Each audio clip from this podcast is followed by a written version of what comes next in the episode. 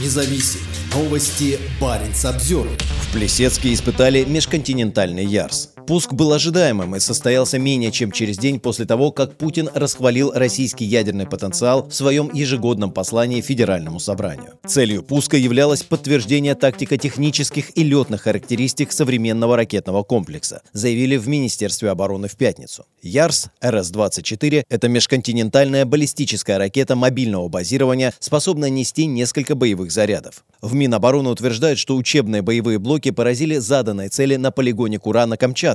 Независимых подтверждений этому нет. В своем пропагандистском послании Федеральному собранию 29 февраля Владимир Путин предупредил Запад. У нас тоже есть оружие, которое может поражать цели на их территории. Все это реально грозит конфликтом с использованием ядерного оружия, а значит уничтожением цивилизации. Ракетные комплексы Ярс мобильного базирования являются одними из основных элементов российской ядерной триады.